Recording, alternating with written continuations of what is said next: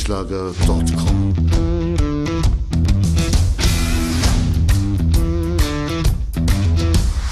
Energie für Körper und Geist. Der Podcast für dich und andere Menschen, die mehr aus ihrem Leben machen wollen. Hier geht es darum, das Beste aus dir herauszuholen. Aus deinem Körper, deiner mentalen Stärke, deiner Ernährung und deinem Lifestyle. Und jetzt viel Spaß mit deinem Gastgeber, Erich Frischenschlager.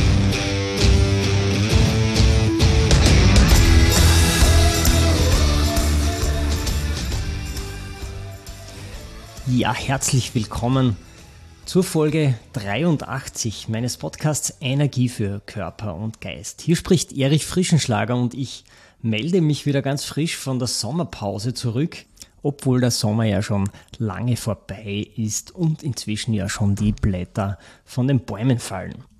Mit dem Beginn des Wintersemesters geht es jetzt auch wieder in die nächste Runde im Podcast Energie für Körper und Geist. Und ich habe heute einen Interviewpartner. Die treuen Hörerinnen und Hörer kennen ihn bereits. Es ist der Medizinjournalist und Ernährungsexperte Andreas Jopp.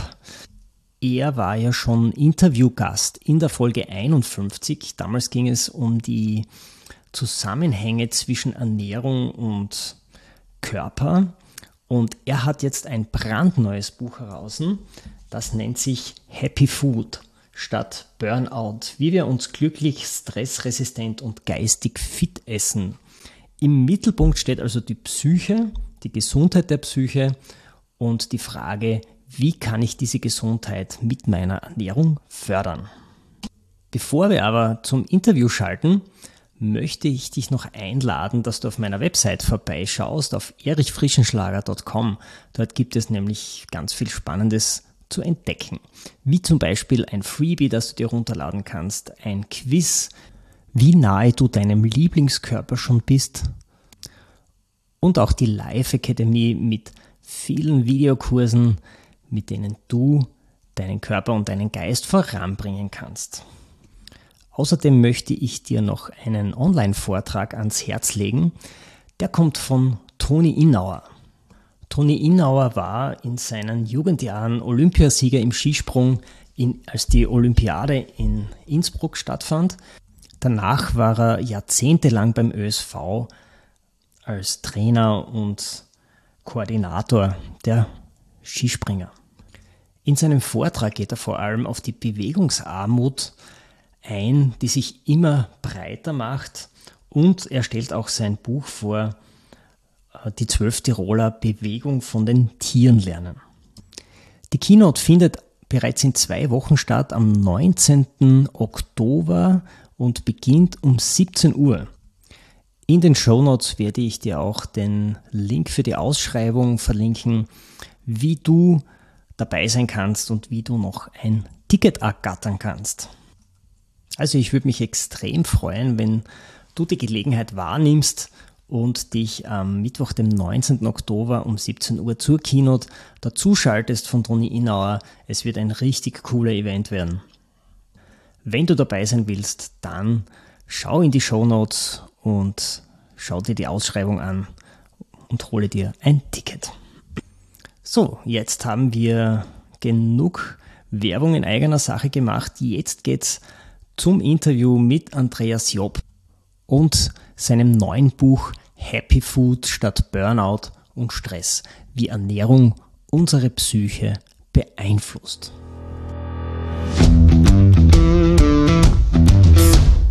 Ich möchte ganz herzlich den Medizinjournalisten und Autor Andreas Job begrüßen, der hier bei mir im Studio ist. Herzlich willkommen, Andreas. Hallo. Lieber Andreas, schön, dass du hier bist wieder hier bist, muss man sagen. Du warst ja schon einmal hier. Wir haben uns unterhalten über dein vorletztes Buch damals, wie Ernährung deinen Körper beeinflusst. Und heute wollen wir über dein ganz neues Buch sprechen, Happy Food statt Burnout, wie Ernährung deine Psyche beeinflusst. Genau, das letzte das letzte Buch war On-Off Gesundheit. Das ging also mehr über den Körper. Und dann habe ich gedacht, das ist ja wirklich spannend auch, äh, wie Ernährung unsere Psyche beeinflusst. Und deswegen habe ich dann gesagt, das ist ein ganz anderes Thema nochmal. Ja, und ich finde ein höchst spannendes Thema, der Zusammenhang zwischen Ernährung und Psyche. Da bin ich schon sehr gespannt, was du uns sagen wirst. Vorab möchte ich aber noch auf deinen Standort zu sprechen kommen. Du sitzt ja jetzt in Südafrika, finde ich sehr schön. Jetzt würde ich von dir noch gerne wissen, bist du mehr in Deutschland oder mehr in Südafrika und in welchem Rhythmus switchst du so zwischen deinen Wohnsitzen? Äh, ja, den Winter verbringe ich immer in Süd Südafrika von Oktober bis äh, Mai. Und äh, das ist immer ganz gut von dieser europäischen Depression oder der deutschen Depression äh, wegzukommen. Psychoanalyse wurde ja nicht ohne Grund im deutschsprachigen Raum erfunden. Und für alle, die jetzt zurückbleiben müssen im Mitteleuropa im trüben Novemberwetter, ähm, hast du heute ein paar Tipps für uns, wie wir mit Ernährung da besser durchkommen, oder? Genau. Ja, das ist schön, das werden wir auch brauchen. Jetzt meine Frage an dich als, ähm, als wissenschaftlicher Autor. Gibt es tatsächlich Befunde, hast du Studien gefunden, die nachweislich bestätigen, dass Ernährung die Psyche beeinflusst? Genau, die meisten Menschen glauben ja, ihr Gehirn ist irgendwie unabhängig vom Körper, das unterliegt unserem Willen. Und ähm, aber eigentlich manipulieren wir ja unser Gehirn ganz gerne und unsere Stimmung mit Süßen, Fetten, Alkohol, Zigaretten. Also wir sind die Meister da drin, die Stimmung mit Nahrungsmitteln oder Drogen zu manipulieren. Und genauso hat natürlich Ernährung noch einen engeren Einfluss auf dieses hochsensible Gehirn. Und man sieht eben, dass sich das Gehirn langfristig verändert unter schlechter Ernährung. Und dann steigt zum Beispiel die Depressionsrate um 35 Prozent an, je nachdem, wie viel hochverarbeitete Produkte wir essen. Und momentan haben wir schon 56 Prozent unserer Ernährung besteht schon aus hochverarbeiteten Produkten, Pizzen, Convenience-Gerichte, Frühstücksflocken, zugezuckerte Milchprodukte, fertige Soßen, äh, fettige Snacks, Süßwaren, also 56 Prozent. Und das hat natürlich ganz erhebliche Folgen auf unser Gehirn und damit auf die Psyche. Unser Gehirn ist ja plastisch. Das heißt, so wie wir es benutzen, so entwickelt es sich auch. Und da hat sicher die Ernährung auch einen großen Anteil daran. Die Zahl, die du genannt hast, die schockiert, finde ich, ein wenig, dass die industrielle Ernährung bereits über 50 Prozent ähm, ausmacht von dem, was die Menschen essen. Wenn ich von mir aus gehe, ist er sicher weniger. Das heißt, dass andere ja weit drüber liegen müssten. Gibt es hier vielleicht nähere Daten, wo die Menschen leben, die sich ganz gesund ernähren oder gesünder ernähren und wo die leben, die sich vielleicht schlechter ernähren? Ach naja, man braucht ja nur aufs Fließband zu gucken, wenn man im Supermarkt ist und schauen, was legen die denn da drauf. Und dann kann man natürlich äh, äh gucken, was liegt auf dem Fließband, wie sehen die Leute aus vom Körper her und wie kommen sie so rüber.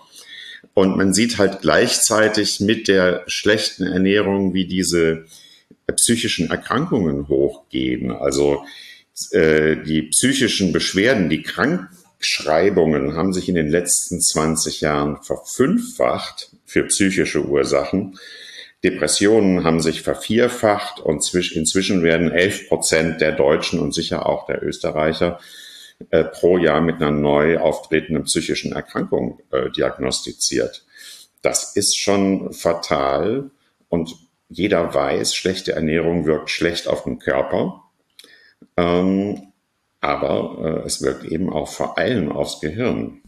Hat da vielleicht die Corona-Pandemie auch dazu beigetragen, dass sich die Anzahl der psychischen Erkrankungen so dermaßen entwickelt hat?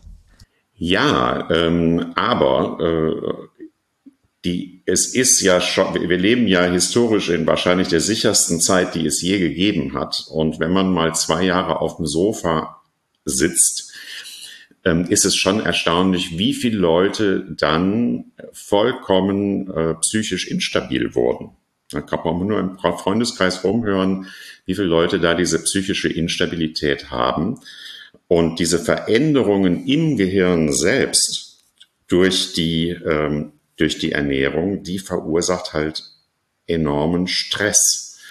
Also der Hippocampus Das ist das Stresszentrum im Gehirn. Das baut sich auf und ab. Ähm, und wenn sich das Stresszentrum abbaut, äh, dann wird man stressanfällig, dann wird man, nehmen Stimmungsschwankungen zu, dann nimmt das Kurzzeitgedächtnis ab. Und äh, wenn man sich gut ernährt, äh, werden Wachstumshormone für dieses Stresszentrum ausgeschüttet. Also Biostoffe stimulieren Wachstumshormone, um diesen Hippocampus zu sanieren und dadurch baut der sich immer wieder auf. Aber wenn man natürlich biostofffrei isst, nur hochverarbeitetes, dann hat das Gehirn keine Chance. Dann, dann ist der Hippocampus belastet und dann wird man immer äh, stressanfälliger. Ja, Stichwort zwei Jahre auf dem Sofa sitzen. Glaubst du, dass der Bewegungsmangel auch dafür verantwortlich ist, dass sich der Hippocampus verkleinert und dadurch die Stressresistenz abnimmt? Oder ist es doch zum Großteil die Ernährung? Natürlich, Bewegung äh, hat den stimmungsaufhellendsten Effekt außer Ernährung. Da werden ja alle möglichen Botenstoffe, Drogen, Happy-Drogen und so weiter freigesetzt. Und tatsächlich, außer Ernährung äh, stimuliert dieses BDNF, diesen Wachstumsfaktor, der wird durch Bewegung ganz stark stimuliert äh, und man sieht, dass äh, Bewegung so antidepressiv wirkt wie äh, hochdosierte Antidepressiva. Also das äh, ist schon phänomenal, was unser Körper braucht. Die richtigen Biostoffe und ein bisschen Bewegung und schon äh, ähm, geht unsere Psyche hoch. Zum Thema BDNF gibt es ja ganz spannende Studien, wie wir mit ein wenig Bewegung die BDNF-Produktion, das steht für Brain Derived Neurotraffic Factor, unser Gehirn fluten können und dann mehr Nervenzellen wachsen lassen können im Gehirn. Und diesen Effekt, den kann man, egal ob man in der Schule ist, in der Universität oder später im Job, den kann man sich zunutze machen, diesen Effekt, ein wenig Bewegung einbauen und dann mehr Konzentration und Fokus abrufen. Lass uns aber noch einmal zur Stressresistenz zurückkommen. Was sind denn eigentlich die größten Stressoren, die äh, uns zu schaffen machen und die, die die Stressresistenz auch minimieren? Von der Ernährungsseite, gut, sind natürlich einmal die, die hochverarbeiteten Lebensmittel zu süß, zu fettig, äh, zu wenig Biostoffe, die das Gehirn schützen. Und diese ganzen hochverarbeiteten Produkte, die wirken entzündlich im Körper. Und diese Entzündungen greifen direkt die feinen Neuronen im Gehirn, die feinen Gehirnzellen an. Und Entzündungen sind, äh, erhöhen das Risiko für Depressionen. Und gleichzeitig, was das Gehirn enorm stresst, man muss sich vorstellen, das ist ganz sensibles Material, da wird viel Energie transportiert durchs Gehirn, da kommt Sauerstoff rein, überall da entstehen freie Radikale und die greifen die Nervenzellen an. Und diese freien Radikale im Gehirn können praktisch nur abgefangen werden durch rote und grüne Pigmente aus der Ernährung, die neutralisieren das. Wenn man die aber nicht in der Ernährung hat, dann, dann werden die Nervenzellen ständig angegriffen und das schiebt einen noch mehr in Richtung Entzündungen und verursacht noch mehr Depressionen und Stimmungsschwankungen. Ja, höchst spannend. Jetzt für unsere Hörerinnen und Hörer, die ja nicht vielleicht die, die äh, Ernährungsexperten schlechthin sind, worauf muss ich denn beim Einkaufen schon achten, um industriell gefertigte Lebensmittel zu erkennen? Und wo darf ich hingreifen und wo darf ich zugreifen? Wo kann ich eigentlich gar nicht genug einkaufen? Gibt es da irgendwelche Richtlinien von dir? Ja, also äh, hochverarbeitete Lebensmittel sind natürlich einfach zu erkennen, weil die sind Zellophan verpackt, äh, während alle anderen natürlichen Lebensmittel Pflanzenstoffverpackungen haben und diese Pflanzenstoffen, die sind also leicht zu erkennen. Und was halt das Gehirn besonders stimuliert, das sind diese, diese tiefroten, tiefgrünen Pigmente. Das sind diese ganzen Flavonoide, also Zitrusfrüchte, die heben das BDNF an. Äh, Kurkumin ist eines dieser super antidepressiv stimmungsaufhellenden Wirkstoffe. Kakao hebt das BDNF an. Also da kann man mal häufiger ein Cappuccino mit Kakao ersetzen. Wer, wer trinkt heutzutage noch Kakao? Das ist ein echtes Superfood. Ähm, und man sieht tatsächlich, wenn man zwei verschiedene Gemüsekisten den Leuten gibt, eine mit hellen Pflanzenstoffe, sprich Eisbergsalat und helle Früchte und die andere Gruppe mit dunklen Früchten äh, und dunklen Gemüsesorten, dann steigt das BDNF, der Wachstumsfaktor fürs Stresszentrum, um das Doppelte an bei den Leuten, die die dunkle Gemüsekiste bekommen. Das heißt also nicht einfach mehr, sondern smart einkaufen und das, diese Biostoffe sanieren tagtäglich äh, unser Stresszentrum. Das heißt, ich achte in erster Linie auf die Farbe und greife zu natürlichen Produkten wie Gemüse und Obst, die möglichst bunt sind. Das wäre schon mal ein super Tipp von dir. Ähm, ich habe einmal auch äh, gelesen oder gehört in einem Podcast, woran man ähm, sehr stark verarbeitete Lebensmittel erkennt an den, an den Zusatzstoffen auf der Verpackung auf der Rückseite. Ja. Je, je, länger die Liste, desto verarbeitet ist das Lebensmittel. Und wenn man eben zu natürlichen Lebensmitteln greift, ist gar, gibt's keinen Zusatzstoff. Ein Ei ist ein Ei, ein Salat ist ein Salat, da gibt's nichts dazu. Ne? Genau. Und es ist ja auch ganz, ja ganz einfach. Ich meine, warum muss man da ein, ein, ein Himbeerjoghurt mit künstlichen Aromen, Zucker und eh so und so viel kaufen? Äh, wenn man auch einen Naturjoghurt nimmt, man greift in die Tiefkühltruhe und schmeißt sich eine Handvoll Himbeeren da drauf. Das ist ja nur wirklich sowas von simpel und spart noch Geld, wo man sich fragt, die Industrie äh, hat tatsächlich unseren, unseren gesamten Stoffwechsel übernommen mit diesen grauenhaften Produkten. Genau, und nebenbei sind die natürlich alle noch mit sehr viel Süßungsmittel versehen, dass der Blutzuckerspiegel auch noch äh, ordentlich in die Höhe geht. Ne? Hm, genau. Na gut, also wir haben äh, einmal den Einkaufstipp, wo wir zugreifen dürfen äh, für Lebensmittel, die uns äh, glücklich machen, beziehungsweise zumindest nicht krank machen. Jetzt äh, hast du auch in deinem Buch äh, äh, ein ganzes Kapitel den Omega-3-Fettsäuren gewidmet, die auch sehr wichtig sind. Jetzt, warum sollte man mit den Omega-3-Fettsäuren nicht sparen? Was macht diese so besonders? Ja, die Omega-3-Fettsäuren gehören ja zu diesen essentiellen Stoffen, die wir unbedingt brauchen. Das ist sozusagen die Hardware, die ins Gehirn verbaut wird. Die macht das Gehirn leitfähig. Die verdichtet auch sich im Hippocampus. Also da nimmt der Omega-3-Gehalt zu. Dadurch wird man stressresistenter. Und vor allem wirken sie antientzündlich. Die antientzündlichen Gewebehormone werden aus äh, Omega-3 gebaut wirken ganz stark antidepressiv und man sieht, wenn Leute einen hohen Blutwert Omega-3 haben, dann sind Depressionen seltener. Wenn man unter vier liegt, dann kommen Depressionen häufig vor. Also das Omega-3 ist für unsere Psyche enorm wichtig. Und wie komme ich jetzt zu meinen Omega-3-Fettsäuren? Welche Lebensmittel äh, sollte ich da essen? Ja, es wäre natürlich der fette Fisch äh, zweimal die Woche. Das, das machen natürlich die wenigsten äh, Menschen, äh, genau wie wir nicht fünfmal Obst und Gemüse pro Tag essen. Ähm, ich finde eine Omega-3-Ergänzung wichtig. Äh, und da muss man natürlich ein bisschen auf die Qualität achten. Und das könnte natürlich, wenn jetzt die Meere überfischt sind, auch aus Algen sein, da einfach eine Omega-3-Ergänzung zu nehmen fürs Gehirn, für die Psyche. Ja, ich habe kürzlich erst gelesen mit einem Interview äh, von einem deutschen Arzt, der forscht im Rahmen der Omega-3-Fettsäuren. Der hat gesagt, dass der Omega-3-Gehalt bei den Fischen rückläufig ist durch verschiedene Effekte, zum Beispiel durch den Zuchteffekt und so weiter. Und dass wir in Zukunft gar nicht umhin kommen, dass wir Omega-3-Fettsäuren substituieren. Das heißt, mit Nahrungsergänzungsmitteln zuführen.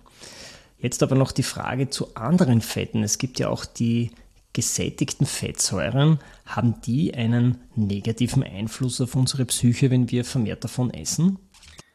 Ja, die gesättigten Fette, äh, die wirken halt entzündlich im Körper und tatsächlich steigt mit denen äh, die die Depressionsrate um 40 Prozent. Depressionen, das hört sich immer so komisch an, aber das ist ja nur die Spitze des Eisbergs. Darunter liegen ja Stressanfälligkeit, Stimmungsschwankungen und nur die ganz kleine Spitze sind Depressionen.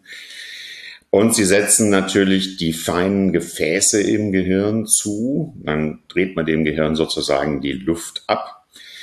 Und wenn man sich das so langfristig anschaut, äh, erhöht, erhöhen gesättigte Fette halt das Alzheimer-Risiko um 80 Prozent. Und dann meint man, ja, das ist ja erst in 50 Jahren, wenn ich Alzheimer kriege. Aber durch die gesättigten Fette haben halt schon 20 Prozent der 30-Jährigen Alzheimer-Eiweiße im Gehirn und die Hälfte der 50-Jährigen. Und die können einfach nicht so gut entsorgt werden, wenn, wenn da ständig gesättigte Fette die Entzündungswerte hochjagen im Gehirn. Du hast ja vorher schon erwähnt, dass man sich ja nur die Menschen im Supermarkt anschauen muss, was die so einkaufen und wenn, was die so an der Kasse alles bezahlen. Und da ist mir gleich eingefallen, wenn ich Schüler sehe, was die in ihren Pausen an, an hochindustriell verarbeiteten Lebensmitteln zuführen, also an Süßigkeiten, aber auch an Getränken, dann denke ich mir, vielleicht ist der Faktor Ernährung hier bei den Jugendlichen auch dafür verantwortlich, dass gerade jetzt äh, so viele auch äh, depressive Verstimmungen und bereits psychische Erkrankungen haben. Oder glaubst du, ist tatsächlich der Bewegungsmangel, der in den letzten beiden Jahren mit Corona so Einzug gehalten hat, dafür auch ursächlich? Oder doch die Ernährung oder vielleicht beides zusammen? Genau, also man sieht äh, bei Jugendlichen, die essen ja inzwischen 75 Prozent ultra hoch verarbeitete Lebensmittel. Äh, und das führt natürlich zu immer mehr äh, psychischen Schwankungen. 17 Prozent der Kinder werden in einem Dreijahreszeitraum als psychologisch auffällig diagnostiziert. ADHS geht hoch, die Konzentration geht runter. Und man hat natürlich als Eltern hat man kaum Kontrolle über das, was die Kinder außerhalb vom Zuhause essen. Ähm, ja, und klar, die werden auch psychisch äh, instabil. Wie du sagst, auch in der Corona-Krise äh, haben die Kinder, die eben am meisten und sich am schlechtesten auch ernähren, die größten Schwankungen dann gehabt. Mhm. Also kann man letztendlich schon sagen, also dass hier auch bei den Jugendlichen die Ernährung schon äh, Spuren hinterlässt. Mhm. Du hast ja auch das Thema Bakterien in deinem Buch beschrieben. Warum leisten Bakterien eine so wichtige Arbeit und wie steuern sie unsere Psyche? Ja, die Bakterien äh, sind, also unser Mikrobiom, das ist ja äh, sozusagen die unbekannte Welt in unserem Körper. Wir sind ja nur zu 40 Prozent menschliche Zellen, der Rest sind Bakterien die wir haben. Und diese Bakterien setzen alle möglichen Moleküle frei. Die verarbeiten unsere Nahrung, stellen also überhaupt diese, können diese Pflanzenstoffe überhaupt verarbeiten. Das können wir selbst nicht als Menschen. Und ähm, Gleichzeitig setzen die sogenannte Postbiotika frei, die wirken antientzündlich, die gehen auf einer Datenautobahn direkt ins Gehirn, diese Psychomoleküle, die die Bakterien freisetzen. Und wie wichtig das ist, sieht man zum Beispiel, wenn man die Bakterien von jemand Depressives auf äh, Mäuse verpflanzt, dann werden die Mäuse depressiv. Oder wenn man die Bakterien von einem Parkinson-Kranken, ja auch eine Nervenerkrankung, auf Mäuse verpflanzt, bekommen die Parkinson. Also es ist schon hochspannend, dass dieses Mikrobiom, wenn das nicht gepflegt wird, ähm, enorm leidet und was wir da eben essen müssen, sind viele Ballaststoffe, viele Pflanzenstoffe, äh, Hülsenfrüchte, Linsen, Erbsen, Bohnen. Alles das macht das Mikrobiom glücklich und dann werfen die die Postbiotika-Maschine für uns an und äh, sorgen dafür, dass alle möglichen Glücksbotenstoffe äh, in den Körper hineingehen. Und wie kann man jetzt die guten Bakterien fördern im Mikrobiom? Geht das auch durch möglichst bunte Lebensmittel? Genau, die vermehren sich dann, wenn sie was zu fressen bekommen und die äh, können halt nicht auf Fett und Zucker, das wird im oberen Dünndarm äh, denen weggeschnappt, sondern die können nur auf Pflanzenstoffe. Und damit saniert man natürlich die ganzen Bakterien und die vermehren sich dann. Wenn man jetzt eine Ernährungsumstellung macht, wie lang würde es deiner Meinung dauern, dass sich die guten Bakterien im Mikrobiom wieder ansiedeln? Äh, das hängt natürlich davon ab, wie zerstört das bereits ist. Also Antibiotikatherapien, äh, von denen haben wir schon als Kleinkind 10, 12 bekommen. ähm, ob man mit dem Kaiserschnitt zur Welt gekommen ist und hat schon eine schlechte Bakterienkultur. Also es kommt ein bisschen drauf an, was von dem Mikrobiom überhaupt noch übrig ist. In der westlichen Welt haben wir nur noch die Hälfte der Bakterienkulturen, die wir bei den Urvölkern finden. Also es ist ein bisschen schwierig, das aufzuforsten.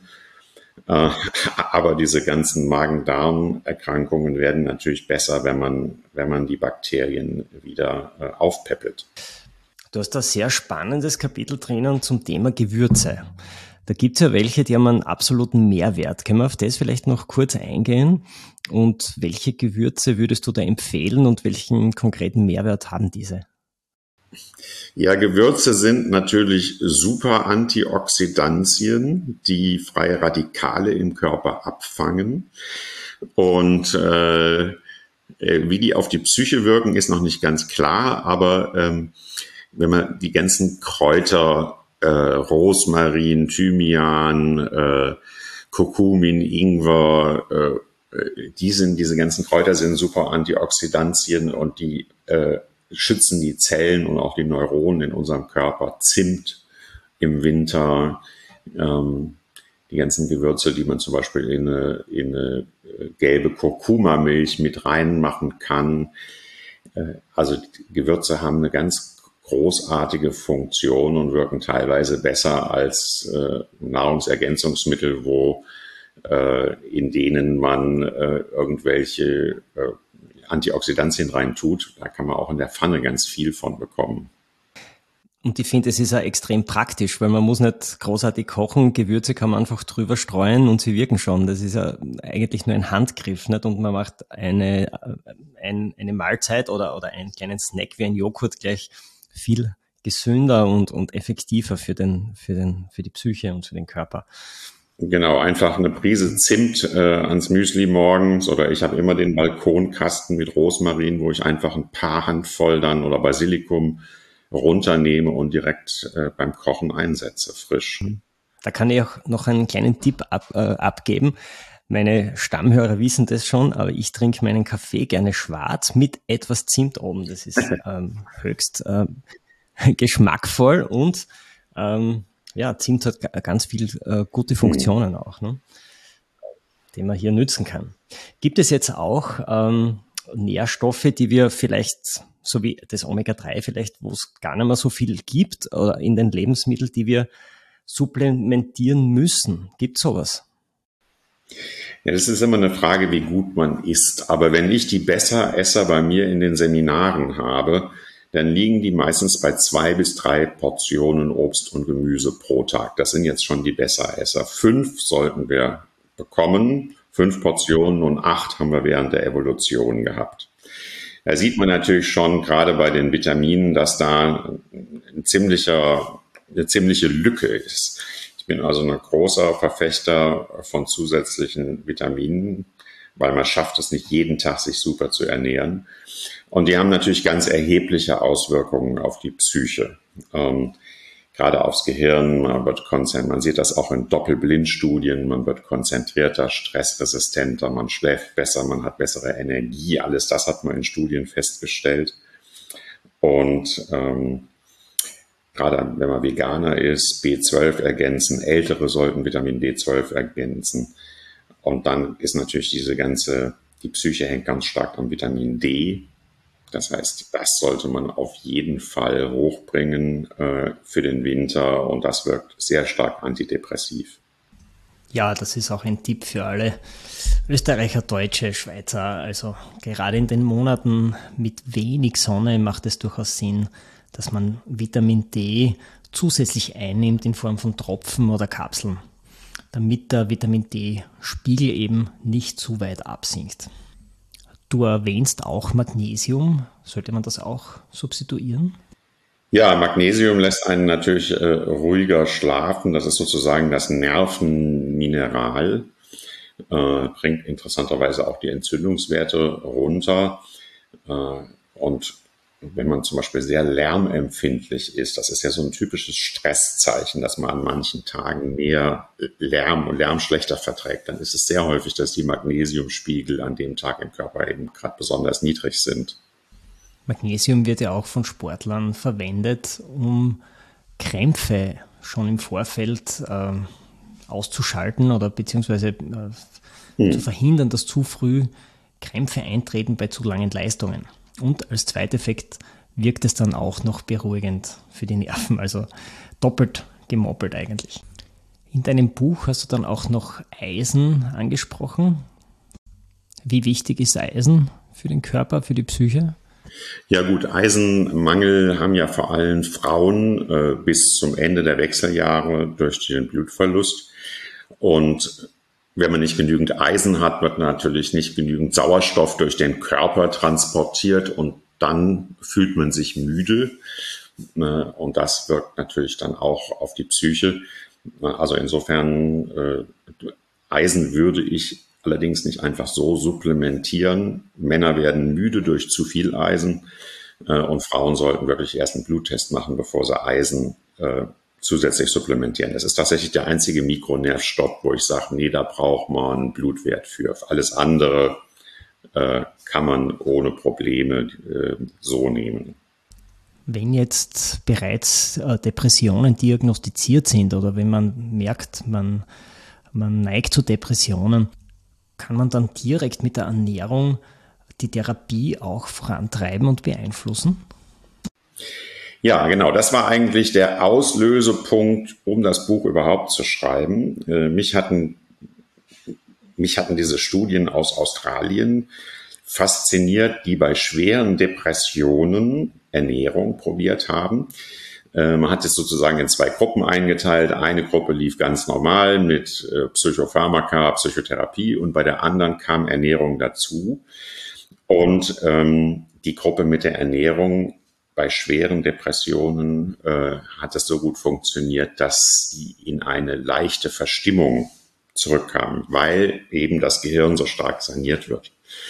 Und dann gibt's halt mehrere Studien dazu in Australien und inzwischen ist es in den offiziellen Behandlungsrichtlinien für Depressionen, weil es so effektiv den biologischen Anteil von Stimmungsschwankungen im Gehirn saniert. Das hatte man sich ja auch von Antidepressiva erhofft, dass die sozusagen einen gewissen, so einen biologischen Anteil sanieren oder korrigieren. Das funktioniert bei Antidepressiva kaum.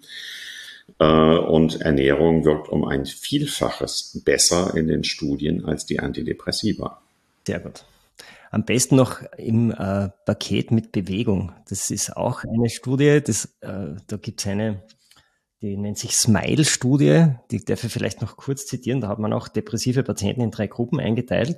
Und, da, und da eine Gruppe bekam zum Beispiel ein Medikament, was Serotonin ähm, äh, substituiert und die zweite kein Medikament, sondern nur dreimal im, äh, in der Woche aeroben Sport, also Ausdauersport und im Endeffekt hat der Sport gleich gewirkt wie das Medikament. Ist auch spannend, oder? Wenn man das dann noch kombiniert mit der richtigen Ernährung, ist man, glaube ich, auf dem richtigen Weg dann auch. Ja, abschließend, lieber Andreas, kannst du uns noch eine kleine Einkaufsliste zusammenstellen, mit der wir und glücklich essen können? Gibt sowas? Also im Detail habe ich natürlich Einkaufslisten genau im Buch drinne, ähm, auch Rezepte, die sozusagen die Biostoffe, die fürs Gehirn und für die Psyche äh, kombinieren, weil ich finde das immer ganz wichtig, so eine Einkaufsliste zu haben. Die kann man im Buch dann äh, sozusagen mit in den Supermarkt nehmen und kann für die erste Woche einkaufen. Äh, und dann sind natürlich viele Rezepte und Tipps nochmal im Buch, äh, um das wirklich umzusetzen. Dein Buch werden wir natürlich verlinken, auch mit einer kleinen Leseprobe äh, für alle Hörerinnen und Hörer, damit sie sich schon einmal einlesen können. Und eine abschließende Frage noch für dich. Wenn du den Hörerinnen und Hörern noch einen so einen letzten Tipp äh, geben könntest oder vielleicht auch darüber hinaus allen anderen Menschen so das Wichtigste zum Thema Ernährung, was würdest du ihnen dann raten? Ja, vor allem auf die, auf die verarbeiteten Lebensmittel zu verzichten und auf die Fette. Und dann kauft man automatisch andere Dinge. Und der zweite Tipp ist, gerade wenn man gestresst ist, da essen die Leute ganz besonders schlecht Und das, das führt einen in den Teufelskreis der immer größeren äh, Gestresst, des immer größeren Gestresstseins hinein. Gerade unter Stress sich besonders gut zu ernähren, um dem was entgegenzusetzen. Genau, also in stressigen Phasen ganz bewusst reflektieren, was du im Supermarkt einkaufst und was du lieber stehen lässt. Denn wenn man es nicht zu Hause im Kühlschrank hat, dann kann man es ja auch nicht essen. Ja, dann sage ich vielen Dank für die vielen spannenden Tipps und Informationen zum Thema Ernährung und Psyche, lieber Andreas. Ja, gerne. Ich danke dir und ich bin mir sicher, wir hören uns wieder das eine oder andere Mal, wenn wieder ein neues Buch von dir kommt. Ja, danke, Erich. Danke und liebe Grüße nach Südafrika, lieber Andreas. ja, abschließend für alle Hörerinnen und Hörer noch der Tipp, am 19. Oktober um 17 Uhr Keynote mit Toni Inauer über sein Leben, über seine Erfolge, über sein Buch Die zwölf Tiroler Bewegung von den Tieren lernen. Wenn du dabei sein willst, schau in die Show Notes. Dort ist es auch verlinkt, wie du zum Vortrag kommen kannst. Ich würde mich freuen, wenn du dabei bist und sag Tschüss und Servus aus Graz. erichfrischenschlager.com